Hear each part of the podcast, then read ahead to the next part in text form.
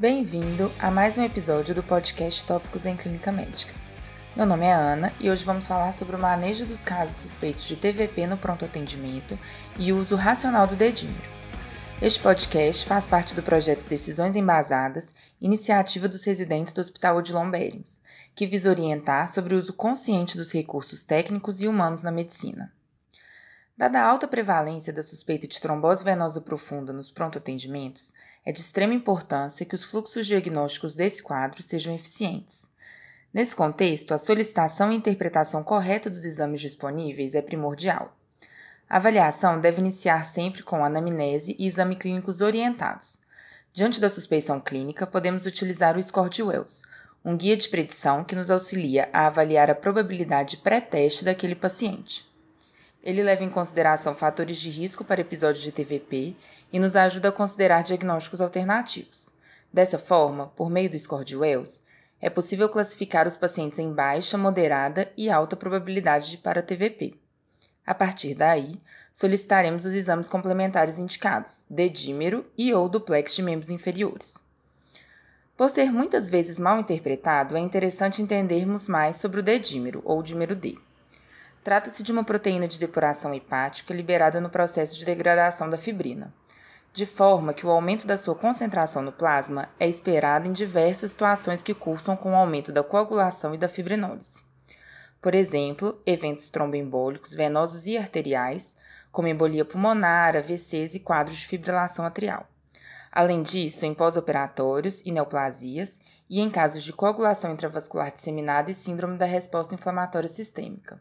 O dedímero pode ainda estar elevado em casos de doenças hepáticas que reduzam seu clearance. É importante lembrar ainda que a avaliação do resultado do dedímero depende também do método utilizado e da idade do paciente. Podemos dividir os métodos em dois grupos: aqueles que demonstraram maior sensibilidade, como o ELISA e a imunoturbimetria, e aqueles de moderada sensibilidade, como o método LATEX. Os resultados dos métodos ditos de alta sensibilidade devem ser ajustados para a idade do paciente e têm alto valor preditivo negativo em casos de baixa e moderada probabilidade. Já os métodos ditos de moderada sensibilidade não necessitam ajuste para a idade, porém mostraram um bom valor preditivo apenas em pacientes de baixa probabilidade pelo ELS. Bom, apesar de todos esses detalhes, que devem ser sempre considerados, atualmente o uso do dedímero está bem estabelecido para manejo dos casos suspeitos de TVP. Por possuir alta sensibilidade, trata-se de um exame muito bom para auxiliar na exclusão diagnóstica. Sendo assim, pacientes de baixo e moderado risco, com dedímero negativo, podem ter o diagnóstico de TVP excluído. Por outro lado, por se tratar de um exame de baixa especificidade que se eleva em diversas situações, valores positivos não são capazes de confirmar nenhum diagnóstico. Assim, em casos suspeitos de TVP com dedímero elevado, deve-se completar a investigação clínica com um exame diagnóstico de imagem. Em resumo, sugerimos o seguinte fluxograma para manejo diagnóstico de TVP no pronto atendimento. Diante da suspeita clínica, sempre iniciar a investigação calculando o score de Wells. Em casos de baixa a moderada probabilidade pré-teste com dedímero negativo, deve-se interromper a investigação de TVP e pensar em diagnósticos alternativos. No caso de dedímero positivo ou alta probabilidade pré-teste calculada, deve-se considerar início da anticoagulação terapêutica e solicitar exames diagnósticos confirmatórios, como ultrassom de compressão ou Doppler para TVP. Para terminar, Vamos recordar então alguns pontos chaves e as principais recomendações para o uso racional do dedímero. O dedímero pode estar elevado em muitas situações, sendo muito pouco específico e, portanto, não deve ser usado como um teste isolado no diagnóstico de TVP.